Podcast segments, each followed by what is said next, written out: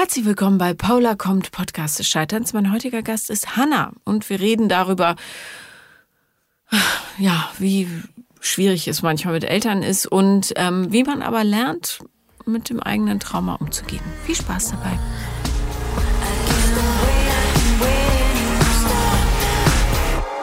Herzlich willkommen, Hanna. Hi Paula. Ich freue mich, dass du da bist. Du bist mein erster Podcast-Gast nach dem Urlaub und ich habe das erste Mal seit mehreren Jahren so richtig Urlaub gemacht und darum bin ich total frisch, hoffe ich jedenfalls. Sehr gut. ähm, erzähl deine Geschichte. Ich weiß, du hast mir geschrieben, aber ich, ja. Ja, das war jetzt auch alles sehr spontan. Ja, ähm, ja wie fange ich an? Ähm, bei mir geht es so primär darum, also ich habe keinen Kontakt mehr zu meinen Eltern. Mhm. Ähm, meine Mama ist schwere Alkoholikerin, seit ich denken kann und ist jetzt mittlerweile auch ein Pflegefall Mhm. aufgrund dessen. Und ähm, ich hatte nie ein gutes Verhältnis zu meiner Mama. Also wirklich ein ganz ähm, bösartiger, manipulativer, verlogener Mensch auch und nur zu ihrem eigenen Vorteil aus. Und ähm, zu meinem Papa hatte ich eigentlich immer ein gutes Verhältnis, trotz, ähm, trotz vieler gewalttätiger Übergriffe seit meiner frühesten Kindheit. Also durch ihn. durch ihn, ja. Der hat aber nicht getrunken. Nein, nein, nein, nein. Mein Vater führt so ein gesellschaftlich anerkanntes Leben, sage ich mal. Also guter Job und ein Haus und ein Auto. Und ähm, deswegen habe ich ihn nie in Frage gestellt, weil ich immer gesehen habe, ja, okay, sein Leben funktioniert ja, sein Leben läuft. Und ähm, ja, habe irgendwie immer gedacht, so ja, er wird schon wissen, was er tut oder seine Ratschläge sind auch gut für mich. Äh, und ich habe aber die letzten Monate gemerkt, dass mh, ja, dass ich seine Handlungsweisen auch in Frage stellen sollte und dass auch nicht alles stimmt, was er sagt und ähm, dass auch, ja, ich, ich merke, dass, dass dieses, wie er sich mir gegenüber verhält, das hat sich auf mein ganzes Leben natürlich ausgewirkt, ne? Und ähm, sehr an meinem, sehr viel an meinem Selbstbild auch gemacht. Also der beleidigt mich immer super viel. Ich war jetzt im Juni zu Hause und ähm, ich habe eine Beleidigung nach der nächsten kassiert. Also Ja, zum Beispiel. zum Beispiel, ähm, guck nicht in den Spiegel, so hübsch bist du auch nicht. Oder ähm, ich weiß nicht, wie man sich mit so einem krankhaften Übergewicht wohlfühlen kann. Mm, ja. Ja, sowas. da man dich jetzt nicht sieht, du hast kein krankhaftes Übergewicht. Aber okay. Ja, aber das ist zum Beispiel halt auch eine Sache, die ich mein Leben lang so gesehen habe. Ich habe immer gedacht, ich bin fett, ich bin hässlich. Wenn mein Vater das sagt, dann, ne, dann Muss es ja stimmen. Dann muss das ja stimmen, genau. Und ähm, ja, Kurze Zwischenfrage. Ja. Bei diesem sehr fröhlichen Einstieg wieder. ähm, sind deine, leben deine Eltern noch zusammen? Nein, meine Eltern haben sich vor zwölf Jahren getrennt. Ähm, das lag natürlich an dem Alkoholkonsum meiner Mutter. Ne? Also mein Vater hat irgendwann gesagt, ich kann das nicht mehr, ich mache das nicht mehr mit. Mein Bruder, mein kleiner Bruder, ist mit meiner Mutter ausgezogen. Ich bin bei meinem Papa geblieben. Und, äh, ach du Jemine, ähm, wie geht's deinem kleinen Bruder? Nicht so gut wahrscheinlich. Nee, nicht so gut. Also äh, mein kleiner Bruder ist ein sehr, sehr schlauer, toller Mensch und ich liebe den über alles. Aber ähm, der hat aufgrund der ganzen Sache mit Mama, der hat die wirklich jahrelang aus ihrem Urin, aus ihrem Erbrochenen geholt. Äh, ist er selber sehr schwer depressiv, also hat auch einen Schwerbehindertenausweis bekommen aufgrund seiner Depression und hat auch selber einen rechtlichen Betreuer. Ähm, ja, also Oh wow. Und ist der in Therapie? ja, Gut. Ja. Und sieht, kann er das sehen inzwischen, die Zusammenhänge? absolut, ja. ja. Okay. Also denkst du, dass er eines Tages lebensfähig sein wird? Absolut, ja. Ich bin fest davon überzeugt. Ich sehe sehr schöne Fortschritte bei ihm und das freut mich mega. Aber er hat auch keine Berufsausbildung, gar nichts gemacht, weil er ist so ein bisschen so in die Spielsucht, also nicht, nicht so ähm, Casino-Spielsucht, sondern Computerspielsucht verfallen. Also wirklich, er ist wirklich 14 Stunden am Tag Ja, am Wunder. Computer, hat Der- keine der- sozialen Kontakte. Der brauchte ja auch einen Ausgleich. Absolut, ja. War furchtbar. Wie alt ist der jetzt? Äh, der ist 24 geworden. Und wie alt bist du? Monat. Ich bin 26. Wie kam es, dass du beim Vater geblieben bist und er nicht?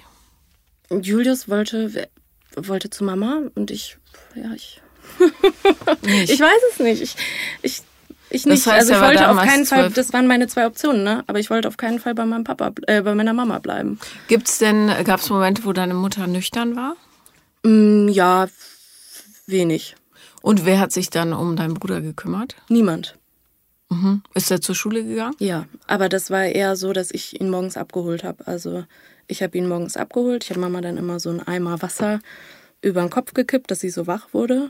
In der Zeit, in der sie arbeitslos war. Sie hat aber auch ganz lange gearbeitet. Mhm. Also so, das nennt man ja funktionierende Alkoholiker. Mhm. Und ähm, ja, sie hat sich dann morgens schon eine Flasche Wodka äh, reingestellt. und dann hat sie immer so Kaffeebohnen gelutscht, damit man das nicht riecht. Mhm. Und äh, ich habe den Julius immer abgeholt und in die Schule gebracht, genau. Und äh, weiß man, äh, also hat sie schon vor der Beziehung mit deinem Vater getrunken? Oder ja, da, ja also schon? sie hat das erste Mal mit 18 ähm, den Führerschein wegbekommen wegen Alkohol am Steuer. Und weißt du was über ihre Hintergrundgeschichte? Entschuldige, ich frage das mhm. nur so, es geht ja eigentlich um dich, aber mhm. nur damit ich so das große Ganze. Ähm, ja, meine Mutter hatte auch immer seit Kind auf äh, Probleme mit ihrem Selbstbild. Mhm. Ähm, sie hat, also schon, seitdem ich denken kann, wollte sie nie auf Fotos drauf sein. Sie hat immer gesagt, ich bin fett, ich bin hässlich, ähm, ich bin nichts, ich kann nichts. Und ähm, ja, äh, wollte nie auf Fotos drauf sein. Wie kam es dann zu der Allianz mit deinem Vater? Mm, wie meinst du das? Naja, wieso haben die zwei sich gefunden? Mm, mm. Ja, weil ähm, mein Vater auch sehr auf der Suche nach Anerkennung und nach Liebe ist, besonders von hübschen jüngeren Frauen. In, also meine Mama ist gleich alt, aber seitdem hat er viele Beziehungen geführt und alle immer, alle Frauen waren immer so 10, 15 Jahre jünger als er. Total schlank, natürlich sehr wichtig. Mhm. Ähm, und damals war das einfach so, meine Mutter wollte unbedingt Kinder bekommen. Und mein Vater war einfach, ja, verliebt. Ich weiß es nicht. Mhm. Ne? Und äh, meine Mutter hat auch einfach die Pille abgesetzt. Also mein Vater wollte noch gar keine Kinder. Hat heimlich die Pille abgesetzt und dann gesagt so, Hammer, ich bin jetzt schwanger. Also da sieht man vielleicht auch schon so ein bisschen ihre intrigante und äh, ja. Naja, oder Seite. verzweifelte. Verzweifelt auch unbedingt, ja. Ja, ja okay. Mhm. Gut, also dein Vater braucht äh, Anerkennung von außen. Das heißt, mhm. wärst du jetzt ein Supermodel, wäre alles gut. Ja. Mhm. ja. Okay, das ist natürlich, äh, geht so von den Voraussetzungen, ähm, vor allem für die Entwicklung deines Selbst. Mhm. Und äh, ja, also nehme ich an, dass du massenweise Schwierigkeiten im Beziehungsleben hast und immer die falschen Männer anlockst. Ja, absolut. Also ich habe mich jetzt auch total aus dem Dating-Life zurückgezogen, sage ich mal, weil ich gar nicht weiß.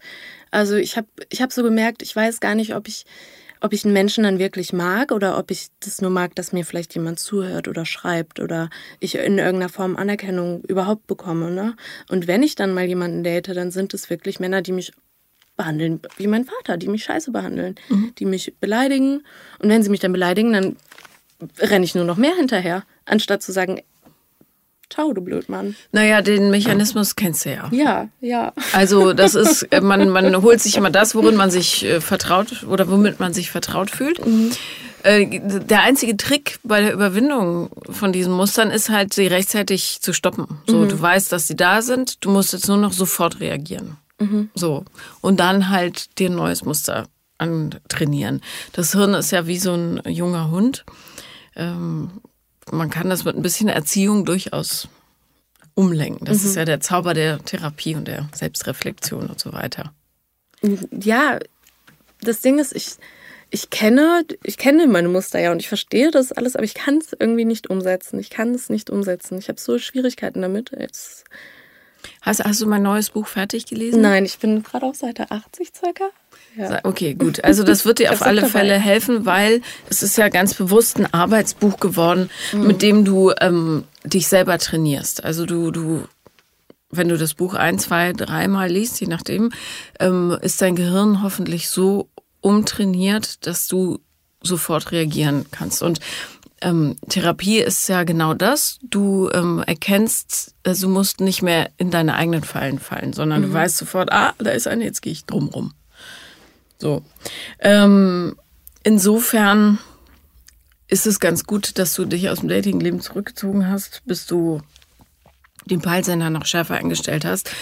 Ähm, was, ähm, was sind denn so Typen gewesen, nur damit die Leute draußen das auch, weil da sind ja, wenn man, wenn der Schmerz so ein bisschen weg ist, ist es ja manchmal ganz eigentlich zum Lachen. Ja, absolut zum Lachen. Also ähm, ich hatte bisher eine Beziehung und mein Ex-Freund, ähm, Äh, du schreib, schreibst ja in dem neuen Buch auch, dass man immer auf sein Bauchgefühl hören sollte. Mhm. Und ich hatte, ähm, das war eine Fernbeziehung. Er wohnte in Leipzig, ich wohnte hier in Berlin. Und ähm, wir haben uns immer nur am Wochenende gesehen. Und ich habe, ich bin eigentlich kein eifersüchtiger Mensch unbedingt, aber ich habe in meinem Bauchgefühl hat mir immer gesagt, der betrügt mich ich habe und ich habe das ich habe gesagt, betrügst du mich? Und er hat immer gesagt, nein, nein, und boah, Hanna, du bist so eifersüchtig. Du bist so eifersüchtig, ich betrüge dich nicht. Ja, und eines Tages stand er dann vor meiner Tür mit meinen ganzen Sachen und sagt, Hanna, ich mach Schluss mit dir. Ich habe dich das ganze Jahr über betrogen. Mhm. Ja, also das sind so ähm, und er hat mir immer so Vorwürflichkeiten gemacht, ne? Und immer, boah, du bist so eifersüchtig und äh, äh, äh und das war mit seiner Ex-Freundin sozusagen. Mhm. Und ähm, ja, stellte sich dann raus, dass ich hätte auf mein Bauchgefühl schon hören müssen. Aber er hat, er hat es dann immer so ins Lächerliche gezogen. Und ähm, das war halt auch genau so, also dieser Typ war eine Mischung aus meinen beiden Eltern. Total alkoholabhängig und ähm, herablassend. Also mhm. vom Verhaltensmuster wie mein Vater. Der hat mich immer ähm, Pastewka genannt, wegen meines Doppelkinds hat mich. der hat mir in der ganzen Beziehung auch nicht einmal gesagt, du bist hübsch, du siehst schön aus, du siehst gut aus. Immer nur, ja, du bist fett, Pasewka, bla bla bla, sowas. Also da ist doch nochmal ein Unterschied, mal abgesehen davon, dass äh, das überhaupt nicht schlimm wäre, ein Doppelkind wie Pastewka zu haben. Mhm. Ähm, sieht halt nur aus, als hätte man eine sehr, sehr große Schilddrüse, schlussendlich. Ja. Ähm, aber da wäre natürlich schon der Zeitpunkt gewesen zu sagen. Ja, absolut. Aber damals war ich, das ist jetzt, also ich bin jetzt drei Jahre von ihm getrennt. Ähm, aber damals war das, ich war so froh, dass ich jemanden hatte, der überhaupt der da sein wollte. Da sein wollte. Ja und der das alles irgendwie versteht. So, der hat er ja nicht und wollte er nicht. Nee, hat er auch nicht und wusste er, wollte er nicht. Aber das war damals, ja, mein Bild von ihm, ne? Und ich dachte, das ist normal oder ich dachte, ja, okay, das ist halt so, er liebt mich ja trotzdem, es ist in Ordnung, ich, ja. Hm. Es ist äh, total, äh, ja, das kann man immer erst hinterher, das ist das Problem. Das Ziel muss sein, es währenddessen zu können. Mhm. Aber so einen Schritt zurückzutreten und zu sagen, Moment, werde ich so behandelt, wie ich mir das wünsche? Mm. Oder mm. ist es eben eine Wiederholung dessen, was ich kenne? Mm. Ja. Und weil das Leben ja total bezaubernd ist, es haut dir ja immer genau das hin, was du lernen musst. Und das ist wirklich immer so. Ja, ich muss auch sagen, mittlerweile, ähm, ich habe irgendwie so viel, so viel an, an mir gearbeitet und an meinem Selbstbild und so. Vor einem halben Jahr oder vor einem Dreivierteljahr, wenn mein Vater da sowas zu mir gesagt hätte, hätte mich das noch komplett erschüttert und ich hätte drei Wochen heulend im Bett gelegen. Ne? Und mittlerweile denke ich mir, okay, ich, ich bin nicht das, was du sagst, was ich bin. Und ähm, das sind deine eigenen Unsicherheiten. Ne? Das ist dein eigenes fehlendes, ja, Selbstbild, dein fehlendes Selbstwertgefühl. Und du musst das jetzt einfach nur auf mich, ähm, auf mich platt treten, auf, auf, mich beziehen oder mir sagen. Ne? Gelingt es dir denn dann in dem Moment Grenzen zu ziehen, also aktiv, dass ja, du was sagst? Ja, ja, ja, mittlerweile schon. Was sagst Früher du dann? Nicht. Nee, ich habe dann gesagt, lass das. Ich möchte das nicht, das stimmt nicht. Ich verlasse den Raum, ich gehe und jetzt habe ich ja komplett den Kontakt zu meinem Vater abgebrochen. Aktiv, hast du ihm das gesagt? Ja, also mein Vater hat mir ähm, geschrieben, mhm. dass ich ihm nicht erfolgreich genug bin, ähm, Entschuldige. Das ist ja so lächerlich. Okay. Das ist total lächerlich, ne? Und äh, dass er das jetzt nicht schreibt, weil er mich nicht lieb hat, sondern weil er mich lieb hat. Und ähm, ich habe ihm dann geschrieben, ich habe gesagt, Papa, mach mal eine Therapie. Und mhm. ich werde, und das sagt er immer, sagt, ich brauche keine Therapie. Ich kann mich selber heilen. Mhm, also so offensichtlich kannst du es nicht. Du bist 58 Jahre alt und sau unglücklich. Und ähm, ich habe dann gesagt, ich möchte keinen Kontakt mehr zu dir haben, bis du eine Therapie gemacht hast, weil ich unter den Umständen das nicht mehr kann, nicht mehr will, nicht mehr möchte. Und mir geht's total gut damit. Also ich habe den Kontakt zu meiner Mutter auch abgebrochen. Was hast du ihr gesagt? Ähm, ach, das ist so eine Also bisschen. kriegt sie es noch mit überhaupt? Ja, ja, sie bekommt das schon mit. Also sie hat auch klare Momente auf jeden Fall, aber sie hat ähm, das Korsakow-Syndrom, also ein Alkoholdemenz. Ähm, und meine Mutter ist aber sehr gut darin, so Behörden, mh, Behörden äh, zu zeigen, dass sie total fit ist, also so zu manipulieren am Ende des Tages auch. Ne? Und ich war ihre rechtliche Betreuerin. Ähm, weil ich auch dachte, ja, es ist deine Mutter, das musst du für sie machen und so. Nee, muss ich ja auch nicht. Und äh, ja, also meine Mutter hat ein Auto, das darf sie natürlich nicht mehr fahren, aber ihr hat niemand jemals den Führerschein abgenommen. Also seitdem sie halt 18 war, na, da hat, hat sie ihn irgendwann wiederbekommen. Und deswegen habe ich ihr den Autoschlüssel weggenommen, weil A, kann sie irgendjemanden totfahren und B, hafte ich ja dafür als rechtliche Betreuerin. Und ähm, dann war ich wieder in Berlin. Den Autoschlüssel hatte ich gar nicht, den habe ich meiner Oma gegeben. Aber ich habe natürlich Mama gesagt, dass ich den habe, damit meine Oma nicht zur Rechenschaft gezogen wird. Und ähm, ja, dann rief mich eines Tages ein Kriminalpolizist an, dass meine Mutter eine Strafanzeige wegen Unterschlagung gegen mich gestellt hat, weil ich ihr den Autoschlüssel weggenommen habe. Und dann habe ich gedacht, nee, also jetzt reicht's mir auch. Ich habe ähm, 2019 war sie in der Entgiftung und ist, hat dann einen epileptischen Anfall bekommen, also Alkoholepilepsie und ist gestürzt, hatte ein massives Schädelhirntrauma, lag mehrere Wochen im Koma. Und ich habe 36 Urlaubstage gehabt und habe diese Urlaubstage alle verbraten, nur um mich um meine Mutter zu kümmern. Ich habe die letzten Jahre, mein Bruder ist so gestört durch meine Mutter. Und das Einzige, was sie macht, ist ihr Kind anzeigen. Da habe ich gedacht, das ist, es, reicht einfach jetzt. Ne? Also ich denke mir auch, okay, Hannah, du hättest das Ganze irgendwie schon zehn Jahre früher verstehen können. Aber ich habe es jetzt verstanden. Immer, ja, aber ist gut, gesund, ja? Ja. Einfach eine Grenze Und ziehen. ich fühle mich so gut und frei und erleichtert, keinen Kontakt mehr zu diesen Menschen zu haben. Mhm. Und das ist eigentlich total schlimm, ne? Dass man so, also weißt wie ich meine? Ja, so, total. Ich, äh, du, mir geht's ja nicht anders. Ja, ja. Also ich habe, ähm, mir tut es auch total leid an Tagen, aber ich weiß, ähm, beziehungsweise ich hätte sowieso anders reagiert an ihrer Stelle. Ich Mhm. hätte das hinterfragt, warum das Kind so äh, einen Bruch, Mhm. äh, ja, für so einen Bruch sorgt äh, und hätte mich, glaube ich, drum bemüht. Ähm, aber jeder wie er kann, ne? Also es ist ja meistens nicht aus bösem Willen, sondern aus persönlichem Unvermögen und äh, ja, dem, der, dem Unvermögen mit so traumatischen Dingen umzugehen. Ähm, bloß ich kann diese Schwere nicht in meinem Leben haben. Das will ich nicht, weil äh, es ist schon schwer genug. Ja, ich bin seit 13 Jahren mehr oder minder alleinerziehend. Das ist einfach, ich kann es niemandem empfehlen. Mm.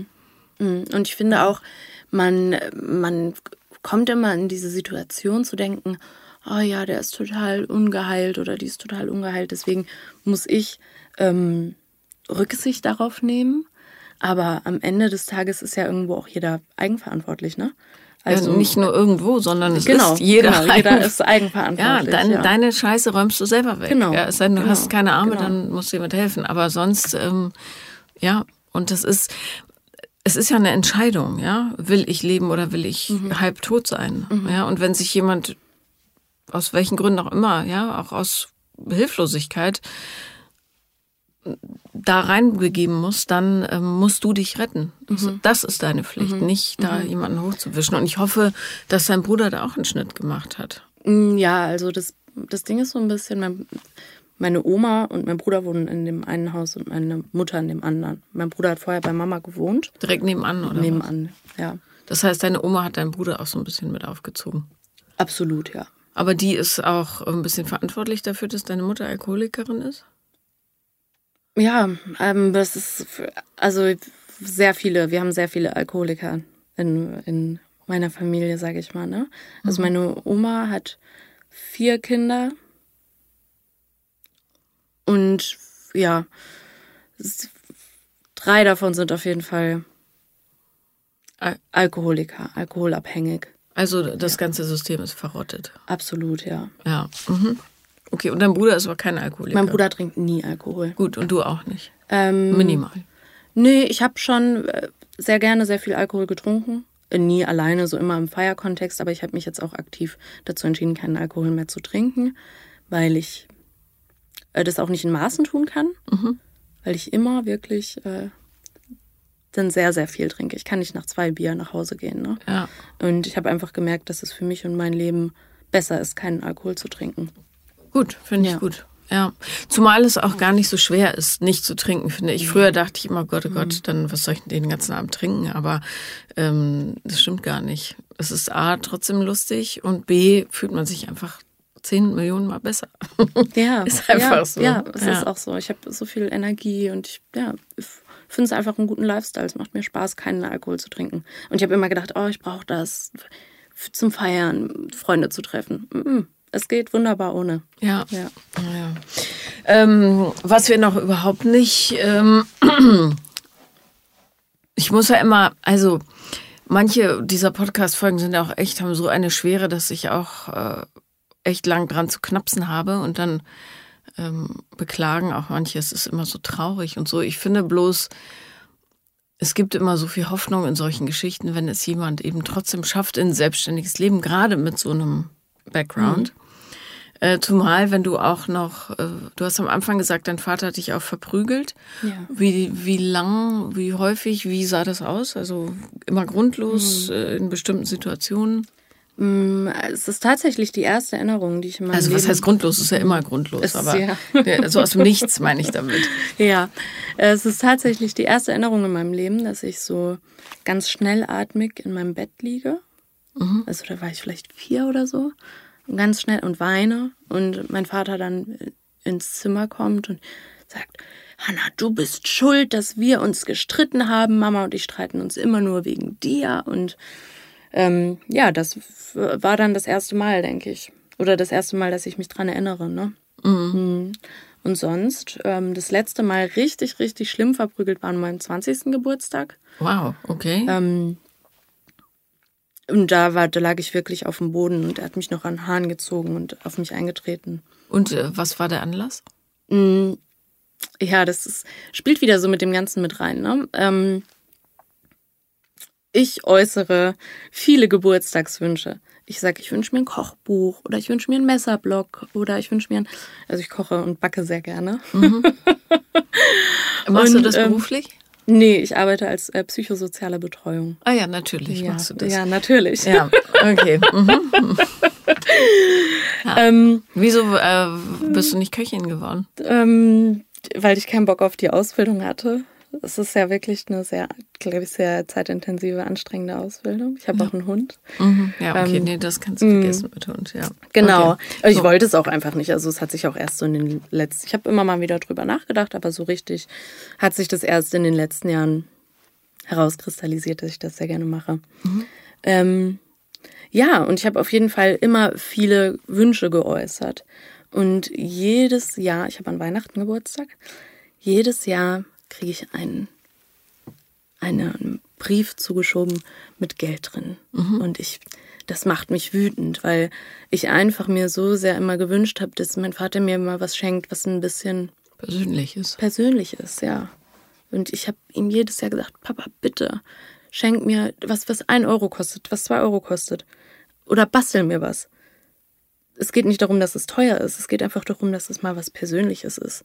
Und jedes Jahr kriege ich wieder Geld. Und das ist einfach. Und dann war das an meinem 20. Geburtstag. Ich war so sauer, dass ich schon wieder so einen blöden Geldschein da liegen hatte, dass ich den dann einfach gegessen habe. Ich, Wie viel, ich war so wie viel wütend. Geld war es es? war ein Hunderter. Ich habe den einfach gegessen, weil ich so sauer war. Ja. Und dann daraufhin habe ich dann äh, an Heiligabend sozusagen dann Tresche die gekriegt. Tresche gekriegt. Ja. Wart ihr nur zu zweit? Oh, das weiß ich. Also meine Oma wohnt auch noch im Haus mit meinem Papa. Ähm, die war auf jeden Fall auch da, aber ich glaube, die hat da schon geschlafen. Ja. Das, ich weiß es aber gar nicht mehr genau. Und hatte, also es war niemand da, der es kann auch, hat? nee, es kann auch sein, dass eine jeweilige Lebensgefährtin da war, aber vor denen hat er sich eigentlich immer gut benommen, sozusagen. Ne? Die haben das nicht mitbekommen. Ja. Und äh, war, warst du schwer verletzt? Nein, also blaue Flecken. Ja. Naja, gut. Aber Okay, und ähm, ihn anzuzeigen, das war damals ist, nicht. ist nie ein Gedanke für mich gewesen, weil ich halt immer das so gerechtfertigt habe. Immer gedacht habe, oh, mein Vater hatte auch selber so eine scheiß Kindheit und ähm, ich weiß schon, warum er das tut und so. Wa- Was war mit seiner immer- Kindheit? Naja, meine Oma war für mich immer eine tolle Oma. Also meine Eltern sind auch immer Vollzeit arbeiten gewesen. Mm. Meine Mutter ist, glaube ich, sechs Wochen nach der Entbindung wieder arbeiten gegangen. Und ich bin quasi bei meiner Oma groß geworden. Also für mich eine ganz tolle Frau. Die hat immer nach der Schule gekocht und so und viel immer mit ihr gespielt, spazieren gewesen und alles. Ähm, aber sie hat meinem Vater früher gesagt, ich wollte dich abtreiben. Ich, das ging ja damals noch nicht. Ne? Also sie hat immer gesagt, ich habe ich hab mich die Treppe runtergeschmissen, damit ich dich verliere. Mhm. Ne? Und solche Sachen. Und man, man sieht, wo das herkommt bei ihm natürlich. Aber er ist ja nicht gewillt, daran zu arbeiten. Oder er versteht es selber gar nicht. Er reflektiert es nicht. Naja, und sein unbearbeiteter Wunsch nach Liebe äh, zeigt sich auch darin, dass er immer noch mit ihr zusammen wohnt. Und äh, dein, äh, sein Geschenk abzulehnen ist natürlich die ultimative Ablehnung seiner selbst. Ne? Das ist, ähm, damit hast du ihm ja gesagt, ich will dich nicht. In seiner Interpretation. Also ist dem Tätetherapie schon gut. Absolut, So es absolut. ja. Aber es ist, ich, es ist nicht meine Aufgabe. Ich habe es ihm so oft gesagt. Ich habe gesagt, Papa, bitte tust doch mir zuliebe. Tust doch dem Julius zuliebe einfach mal, dass du dich einfach mal, und das ist ja wirklich, du hast ja Zeit dafür, du hast ja Kapazitäten. Und ähm, er hat ja außer seiner Arbeit keine Verantwortung oder Ja. keine, ne, keine Sache, der er irgendwie aktiv nachgehen muss. Die Kinder sind aus dem Haus, er hat keine Haustiere oder ähnliches. Ähm, gut, er muss meine Oma vielleicht mal zum Einkaufen fahren, aber das, das war es dann auch. Aber er sieht es nicht ein. Er sagt, ich brauche das nicht. Ich äh, kann mich selber heilen. Ich weiß schon, wer ich bin und was ich will. Also das, ja, gut, äh, da, da kann man dann nichts machen. nee, kann man Also, nichts machen und das wird sich auch nicht Hat dein Bruder Kontakt zu ihm? ähm, selten. Also mein Bruder meldet sich generell bei keinem eigenständig. Ne? Ähm, wenn mein Vater auf ihn zugeht und sagt, hey, kannst du mal die Hecke schneiden oder mir im Garten helfen, dann macht er das. Aber ähm, er hat auf jeden Fall kein Interesse an einem tiefergehenden Verhältnis zu meinem Vater. Ist er auch verprügelt worden? Nein, Nur du. nur ich. Frauenhass. Also Mutterhass Ja. vielleicht, ja. Ja. Ähm, liegt zumindest nah. Hm. Ja, scheiße. Kann ich jetzt mal so zusammenfassend sagen. Aber ähm, was, ähm, was würdest du dir wünschen für dich? So. Mm, Ich würde mir wünschen für mich selbst. Gute Frage. Einfach auf einem guten, auf einem guten, ich merke eine totale Entwicklung bei mir. Ich merke das. Ich bin viel selbstbewusster als, als früher. Früher habe ich mich kaum getraut, in irgendwelche coolen Läden zu gehen, weil ich immer dachte, oh, die gucken mich an, die finden mich blöd, die fragen sich, was ich hier will. Ne? Sowas, das habe ich gar nicht mehr. Und ich merke echt, ich bin auf einem guten Weg. Ich fühle mich die meiste Zeit gut. Man kann sich natürlich auch nicht immer gut fühlen. Ich merke, ich bin auf einem guten Weg. Aber mh, auf der anderen Seite fühle ich mich immer noch so verloren, weil ich nicht. Ich habe das Gefühl, ich habe so einen, den Zugang zu meinen Gefühlen total verloren. Also ich weiß nicht, ja, ich kann das nicht einschätzen. Mag ich jemanden oder mag ich jemanden nicht? Und auf der anderen Seite sehnt man sich ja auch nach Nähe und so, ne? Also gerade meine letzte Beziehung ist jetzt echt drei Jahre her. Mit dem Blödjan. Ja, Ja. genau. ähm, ja, also das Buch wird dir helfen. Ja. Das kann ich dir versprechen. Das hat mir jetzt schon geholfen. 80 Seiten erst und ich fühle mich schon besser und geholfen. Gut, gut. Aber ähm, also, so wie ich das Leben verstehe, ja, bis heute, ist es am wichtigsten, dass du A, dich selber gut kennenlernst, weißt, woher du, ja, woher deine Verletzungen kommen, ähm, und dann lernst nicht mehr darauf zu reagieren. Das heißt, dass diese Traumata und so dich nicht leiten durchs Leben, weil dann wird's doof. Ja, dann kommst du in so einen endlosen Wiederholungszyklus, wo du dir immer wieder die Klatsche abholst, die du ja eh kennst, in deiner äh, Sehnsucht nach Anerkennung und Liebe, ja, die ja logisch ist, weil du nichts davon bekommen hast als Kind. Also hast du ein riesiges Defizit, ja. Ähm, der, das bisschen Gemeine an diesem ganzen Liebesding ist, dass dieses Defizit kann kein anderer füllen. Das kannst nur du. Ne? Und darum ist es so wichtig, wirklich erst in Beziehung mit sich selber zu kommen und nicht zu hoffen, dass du den Menschen triffst, der das dann heile macht. Das geht nicht. So, weil du dann äh, ziemlich wahrscheinlich wieder welche aussuchst, die ähm, das bestätigen, was du eh schon weißt. Ich bin nicht wert, geliebt zu werden, keiner mag mich, ich bin zu fett, ich bin zu doppelkinnig, was weiß ich, ja. All diesen Quatsch. Ich bin nicht erfolgreich genug, mhm. was ja echt zum Schreien mhm. ist. So, ähm, jedenfalls, äh, die Heilung funktioniert so, dass man ähm, in ganz, ganz kleinen Schritten das übt. Mhm ne, das zu erkennen, wo die, wo man sich so Fallstricke gebaut hat. Und das kannst du auch im täglichen Leben machen. Also man, mich triggern auch Sachen, die ich nicht sofort auf dem Schirm habe und dann denke, hä, wieso bin ich da jetzt so verletzt? Ach so, natürlich, es hat gar nichts mit der Sache an sich zu tun, sondern es ist wieder so ein Mutterthema oder was weiß ich, ja. Und ähm, äh, genau, die, die, das Einzige, was man tun muss, um zu heilen, ist die Aufmerksamkeit und das Bauchgefühl dazu, ne, massiv zu schärfen, sodass mhm. du Dinge erkennst und sie nicht mehr ausagieren musst. Voll. Und ich, das, das schule ich und das schaffe ich immer besser. Und ich merke dann, ähm, zum Beispiel, ich hatte neulich äh, die Situation mit meiner ähm, Cousine. Wir wollten zusammen in den Urlaub fahren. Mhm. Meine Cousine wird den Podcast auch ganz sicher hören. Ähm, wir wollten zusammen in den Urlaub fahren und sie hat mir dann abgesagt. Sie hat dann gesagt, du Hanna, ich schaffe das finanziell nicht. Mhm. Ähm, und ich habe dann gesagt, hey, gar kein Problem, alles gut. Und das habe ich auch wirklich so empfunden. Aber noch vor einem Jahr wäre das so gewesen, dass ich total an mir selber gezweifelt hätte und gedacht hätte, oh, ähm, sie will nichts mit mir zu tun haben und ich bin so scheiße und deswegen will sie jetzt nicht mit mir in Urlaub fahren. Und ähm, ich war dann richtig glücklich, dass ich dann in dem Moment gemerkt habe, Nee, es liegt wirklich daran, dass sie einfach gerade keine finanziellen Mittel hat, um mit mir gemeinsam in den Urlaub zu fahren. Das liegt nicht an mir. Mhm, super. Und das war, da habe ich mich richtig gefreut und ich habe ihr dann auch geschrieben, hast du es gemerkt? Guck mal, ich habe und sie hat auch, ja. Und da will ich dann aber doch wieder Anerkennung dafür haben, dass ich mich geändert habe. Ne? Aber kannst ja. du, du hast du auch verdient in dem Fall. Ja, du musst für die richtigen Sachen Anerkennung mhm. bekommen und Fortschritt mhm. ist immer was, was man gut anerkennen mhm. kann. Ne?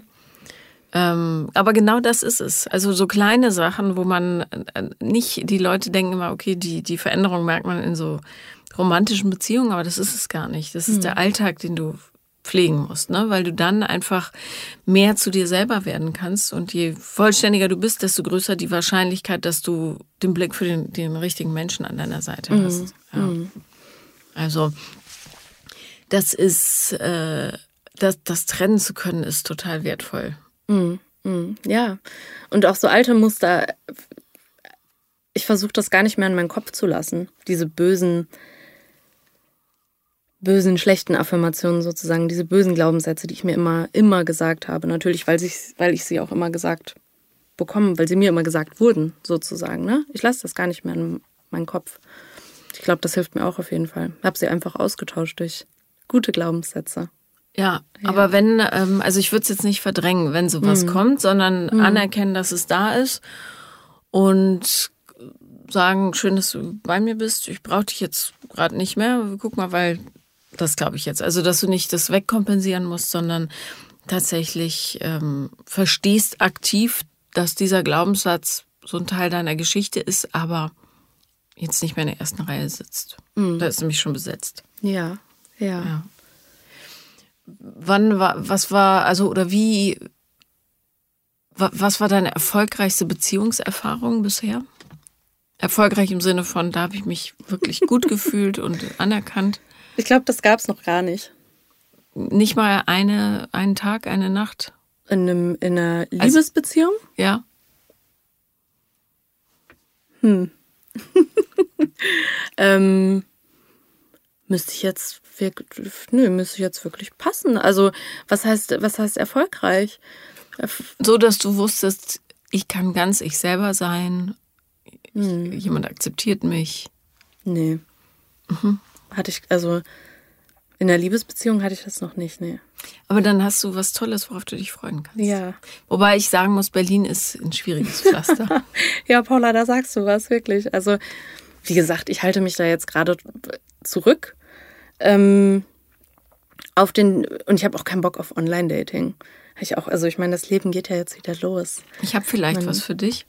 Ähm, ich habe nämlich ähm, das Gefühl, dass diese ganze Dating-Geschichte inzwischen so, äh, ja, so lieblos ist. Das ist mhm. mir alles zu doof und darum habe ich, ähm, ja, und ich bin ja momentan auch nicht super sportlich, habe mir aber mit meinem ich tue immer so, als würde ich da täglich hingehen. Das stimmt natürlich nicht. Meine CrossFit-Box, wo ich brav zahle. Die müssen auch mhm. von was leben. Mhm.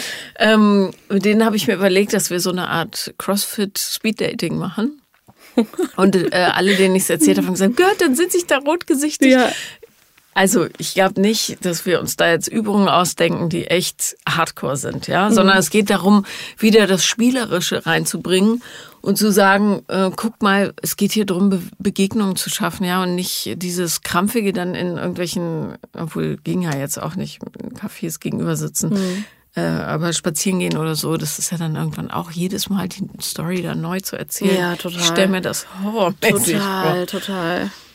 Also einfach Begegnungen zu schaffen. Und das mhm. mache ich wahrscheinlich, wenn alles klappt, am 25. September ungefähr. Ja, ich bin dabei. Ja, ich glaube, dass es wirklich lustig wird. Ja, ich kann mir das auch. Ist es über Fit, Fitbox, dieses Grüne, oder? Nee, ähm, das, das heißt Argo Athletics. Ah, okay. Das ist oben mhm. in Pankow. Mhm. Aber man kann natürlich auch von auswärts anreisen.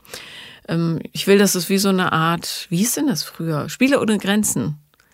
Das, das, ich musste ja immer mit so Jugendfreizeiten wegfahren, mhm. wo so echt die übelsten Kinder waren. Meine erste Freizeit war in Holland mhm. und ähm, da war ich sechs oder sieben und zwei Neunjährige haben die lokale Disco ausgeräumt aus meiner Gruppe. Neunjährig, Ach, ja, solche Kinder. Mhm. Jedenfalls gab es da immer Spiele ohne Grenzen. Und äh, da musste man so Sachen machen wie so kleine Hügel hochklettern und dann auf so langen Plastikbahnen mit Schmierseife runterrutschen und so Zeug. Mhm. Das jetzt auch nicht, aber sowas in der Art stelle Ja, ich, ich, ich, verstehe das Konzept schon. Ich kann mir das wirklich auch gut vorstellen, da äh, teilzunehmen. Ja, ich äh, berichte darüber auf Instagram. Ja. ja. Mir wurde übrigens neulich vorgeworfen, in einer Podcast-Folge, ich wäre zu ähm, hätte zu viel äh, verlangt von meiner noch jungen äh, Gesprächspartnerin, weil man mit 21 noch gar nicht so weit sein kann und äh, ich würde zu viel über mich reden. Aber erstens ist ja mein Job hier auch äh, Projektionsfläche zu sein. Ja. Äh, ja. Und zweitens ähm, versuche ich hier in kürzester Zeit, wir haben ja nur eine Stunde, möglichst viel in Bewegung zu bringen. Darum, äh, weil ich gemerkt habe, ich habe jetzt schon wieder über meine Unternehmung gesprochen. Äh, aber das ist ja der Job hier. Die Leute sollen rausgehen und denken, yeah, ich, jetzt weiß ich irgendwie, das Haus wackelt und ich kann die Steine austauschen. Keine Ahnung, das versuche ich hier zumindest. Also, also ich fühle mich bisher sehr gut aufgehoben bei dir. Okay. So, aber was kann ich jetzt noch tun, um dir äh, dich zu unterstützen? Irgendwie. Hm, ja, also ich, ich weiß es auch nicht. Ich frage mich halt irgendwie, ich habe kein, ich habe, ich finde, ich bin schon einen guten Weg gegangen bisher und ähm, ich würde schon, ich würde gerne wieder Menschen kennenlernen, Männer kennenlernen. Mhm. Aber ich habe Angst davor, nicht bereit dafür zu sein. Was, also, ja, ich habe ich hab einfach Angst davor. Und ich weiß nicht, was, ich kann einfach keine realen Gefühle einschätzen. Ich weiß nicht, wie ich mich wieder so daran wagen soll. Oder soll ich mich überhaupt schon wieder daran wagen? Oder bin ich noch gar nicht so weit? Das sind so Fragen, die ich mir stelle aktuell. Die Frage ist halt, was, was du willst. Mhm. Also, ähm, ich glaube, wenn du körperliche Zuwendung willst, also Sex, äh, mhm. das ist ja nicht so ein Problem. Mhm. Wobei ich ähm, ich mir das äh, gar nicht vorstellen kann. Ich lebe mhm. abstinent, gerade weil ich ja aus dieser langen Beziehung mhm. komme. Ähm, also ist, ich kann mir das wirklich gerade gar nicht vorstellen, einfach jemanden zu treffen. Äh, aber ihr jungen Leute, mhm. ihr seid ja noch ein bisschen unbeschwerter. Mhm. Vielleicht. Ich mag, ich mach das auch nicht. Also ich mag das nicht. Ich finde, ähm, klar, das ist auch schon ein One-Night-Stand ist auch schon vorgekommen auf jeden Fall. Aber äh, ich finde, also mir gibt das nichts. Ne? Ich möchte lieber erstmal eine emotionale Bindung aufbauen und jemanden kennen und dann mit jemandem schlafen. Und da bin ich in Berlin halt voll in, in der falschen Adresse. Ne? Ja, also. Ja. also es ist ja einfach so. Ne? Ich habe voll viele Leute in meinem Freundes- und Bekanntenkreis, die dann berichten, ja, ich habe diese Woche mit fünf Leuten Sex gehabt oder so. Ne? Und das ist Ich möchte an dieser Stelle auch nochmal anmerken, dass die sexuell übertragbaren Krankheiten unfassbar auf dem Vormarsch sind, weil die Leute einfach dämlich sind und denken, ach nee, äh, es gibt ja nur HIV, wir benutzen mal keine Kondome, weil wir sind beide getestet. Weit gefehlt. Es gibt wundervolle Sachen, die ihr euch einfangen könnt und darum, wenn ihr rumvögelt, benutzt bitte Kondome. Es ist nicht so schwer. So, kurzer Absolut. Einschub. Ähm, ja, dann ist es aber insofern einfacher, weil du nicht so einen riesigen äh, Ergebnisdruck hast. Ne? Weil wenn man unbedingt Sex haben will, dann muss man ja so zielgesteuert rangehen und sagen, so, äh, den muss ich jetzt irgendwie klar machen und dann gehe ich dahin und habe fünf Stunden und am nächsten Tag treffe ich den anderen. So, sondern du kannst einfach Gelegenheiten schaffen für dich, in denen du ja üben kannst, dein Bauchgefühl zu trainieren. Das ist eigentlich ganz gut und dann würde ich äh, mich in der Tat auch nicht auf Dating-Plattformen rumtreiben, sondern einfach üben, Menschen oder menschliche Begegnung zuzulassen. Und das kann man ja auch äh, im täglichen Leben. Also einfach eine Offenheit trainieren quasi oder neue Sachen erfahren, die man gerne immer lernen wollte. Keine Ahnung, äh, Krav Maga, ähm, Geige malen, spielen. Geige, na, Geige spielen ist ein einsames Stimmt, das macht Geschäft. man alleine. Vor allem die ersten Jahre. Ähm, ja, aber einfach üben, Mensch, also nicht, ja, Leute wie wir sind ja mit einem großen Misstrauen äh, ausgestattet, weil das Urvertrauen halt fehlt. Absolut, So. ja. Und darum ist es dann ganz gut, überhaupt zu lernen, Menschen A, ja, nicht äh, als Gefahr zu sehen und B, sich selber zu öffnen und zwar echt nicht so zu, zu- oversharen, wie man sagt, äh, und direkt das ganze Trauma für die Füße kippen. Das habe ich früher auch ständig gemacht. ich Ähm, auch.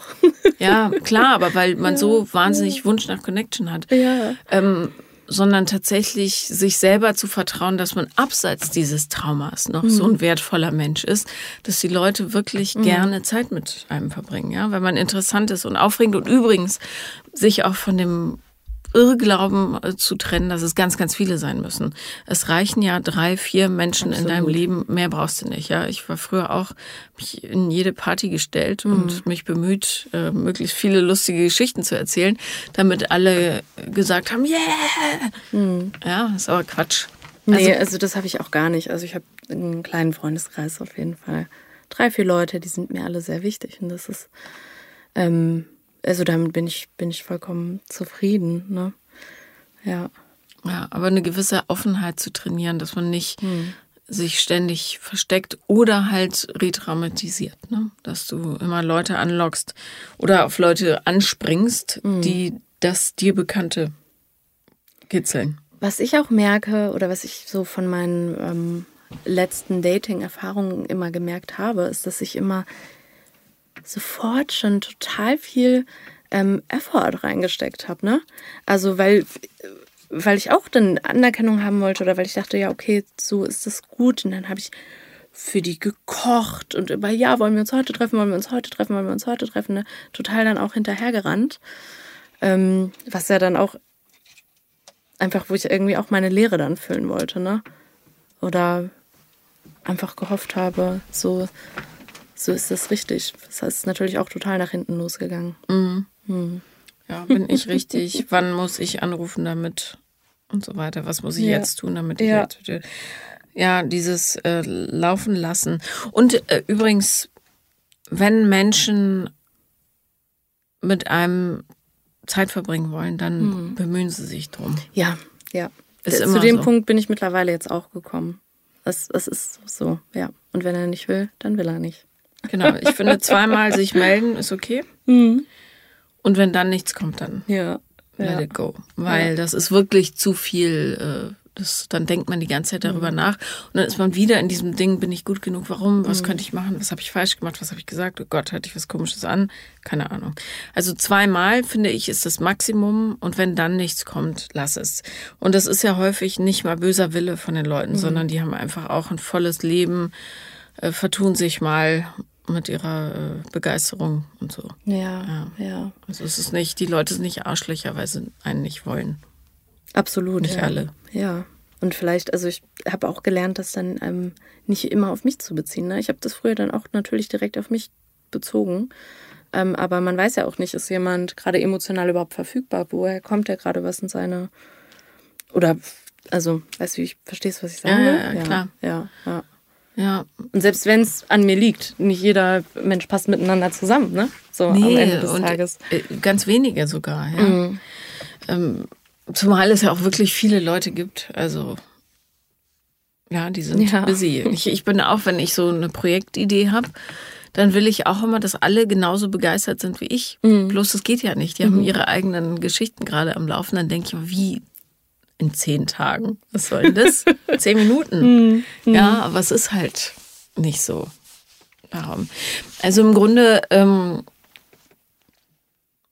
ja, bist du echt auf einem guten Weg. Das äh, nur die Muster halt rechtzeitig erkennen, das ist das, was dir helfen wird. Ja. Und zu verstehen, was dich triggert. Und dann nicht darauf reagieren zu müssen. Ich hatte das, dass ich ähm, jemanden äh, kennengelernt habe. Das war dann aber eher auf freundschaftlicher Ebene.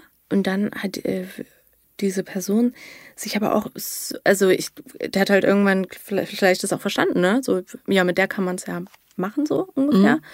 Ähm, hat dann gesagt, oh, ich bin verkatert. Und dann habe ich natürlich from scratch ihm eine vorgekocht, ne? Schön Hühnchen geholt, alles. Und dann schreibt er, oh nee, ich komme doch nicht mehr.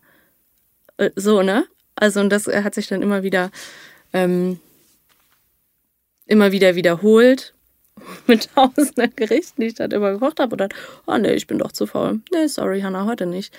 Äh, Kannst einen Lieferservice aufmachen, äh, müssen dir was ja, zahlen. Ja, und ähm, ich habe es jetzt auch geschafft, die Person mal zu löschen. Ne? Es war auch ein weiter Weg, aber ich habe dann auch gedacht, boah, nee, Hannah, also irgendwie, du verstehst das ja, was gerade passiert, ne? Musst dann nur stoppen, ja. Ja, musst es nur stoppen und ich habe es jetzt gestoppt. Gut. Ja. Was denkst du über ähm, Vorstellungen? Ist, ist es so richtig, genaue Vorstellungen zu haben? Schon. Also wie nicht optisch, sein soll? Nicht optisch, sondern eher, wie stelle ich mir einen Menschen vor, den ich daten will.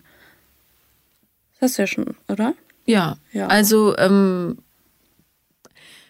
ich würde immer hinterfragen, warum ich diese oder jene Vorstellung habe mhm. und was das für mich bedeutet. Aber ich finde schon, dass man sich äh, darüber im Klaren werden muss, was wünsche ich mir überhaupt mhm. von einer Beziehung und was muss derjenige mitbringen. Mhm. Also ähm, ja, du, du, kannst vielleicht äh, wäre für dich wäre nicht, aber jetzt nur als Beispiel. Mhm. Äh, ja eigentlich jemand gut, der ist wie ein Finanzbeamter, so super strukturiert, ein bisschen langweilig, ja, keine großen Ereignisse. Entschuldigung, liebe Finanzbeamte und Innen, äh, ihr seid sicher auch spektakuläre Menschen, aber ähm, ich stelle mir das so vor, ich könnte nie, ich würde sterben, wenn ich Zahlen und Belege angucken müsste. Aber mhm. anyway, also vielleicht wäre so jemand für dich eigentlich gut, ja, um dir äh, Halt zu geben und eine Form und eine Richtung.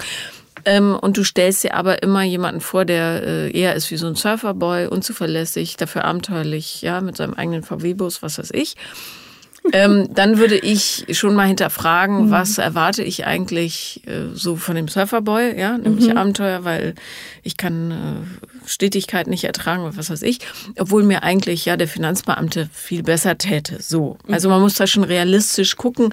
Natürlich würde ich mir ich wäre jetzt auch eher so Richtung Surferboy unterwegs, aber in Wahrheit täte mir mhm. jemand mit mehr Struktur und so einem Zug nach vorne total gut. Mhm. Ja? Mhm. Ich habe mir aber immer Kreative ausgesucht. Ja. Das heißt, zwei kreative Chaoten auf einem Haufen. Ja, geht so. Mhm. Mhm. Ja, also so an vorwärts kommen. Ja. Ähm, aber ich wehre mich natürlich auch so ein bisschen dagegen, weil ich denke, ich assoziiere das mit langweilig und blöd genau, und so. Ne? Ja, ja. Ähm, also genau, so ein bisschen äh, realistisch sein, was die eigenen Bedürfnisse betrifft, die vielleicht anders sind als die mhm. Wünsche, die man so hat. Ne? Mhm. Also ja, ich glaube, da muss ich auch einfach noch mal so einen anderen Zugang dazu bekommen, weil ich das gar nicht so und da sieht man ja vielleicht auch, dass ich mich noch so auf dem Weg äh, befinde. Ne? Ich, ich habe gar keinen Zugang dazu, mir vorzustellen, ähm, wer, äh, wer, wer bin ich und was brauche ich sozusagen.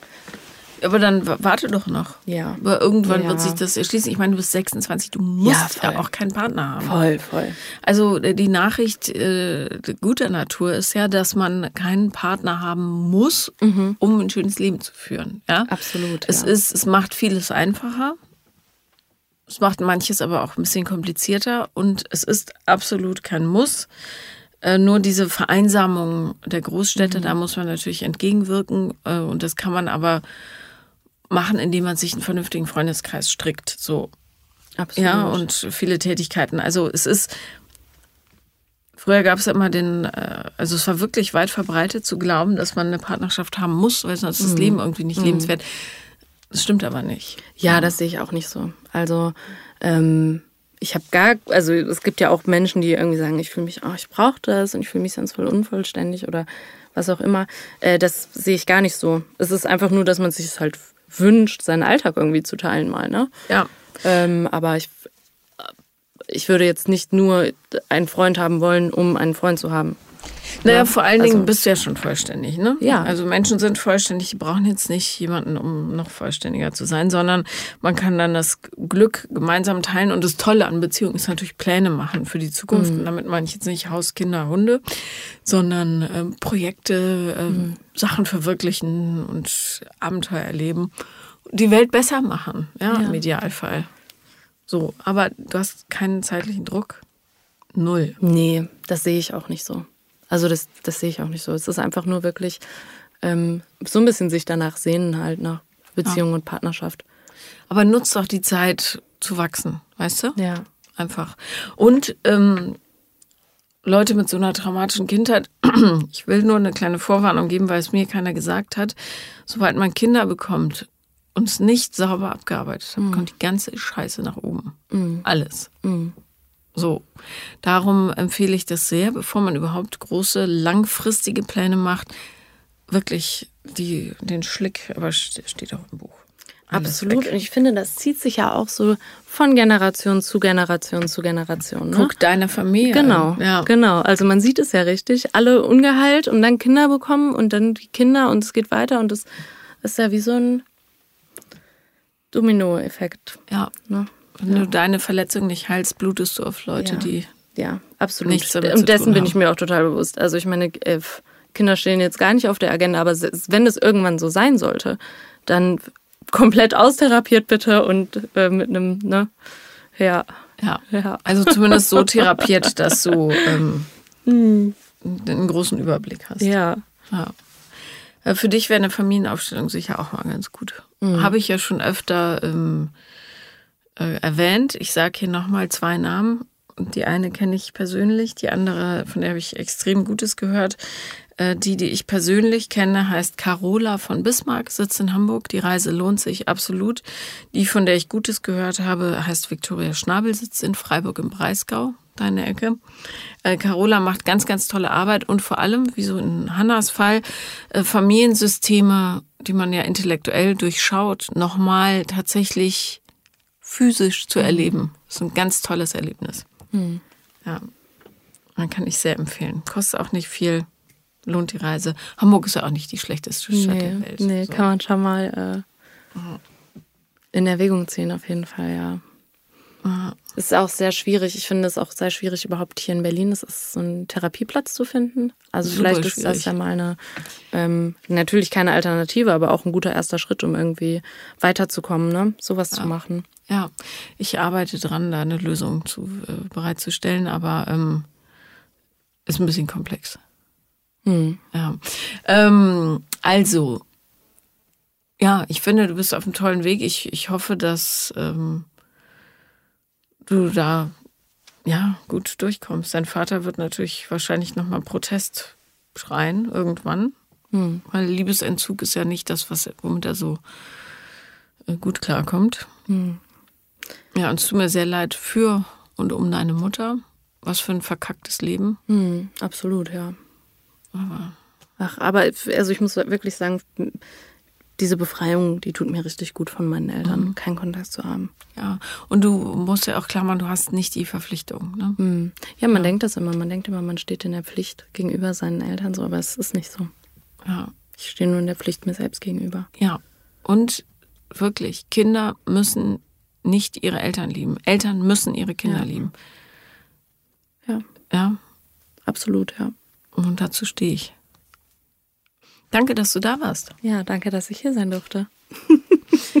Das war Paula kommt, Podcast des Scheiterns. Und wenn ihr auch mal dabei sein wollt, schreibt mir am besten auf Instagram wieder und wieder, falls ich nicht antworte.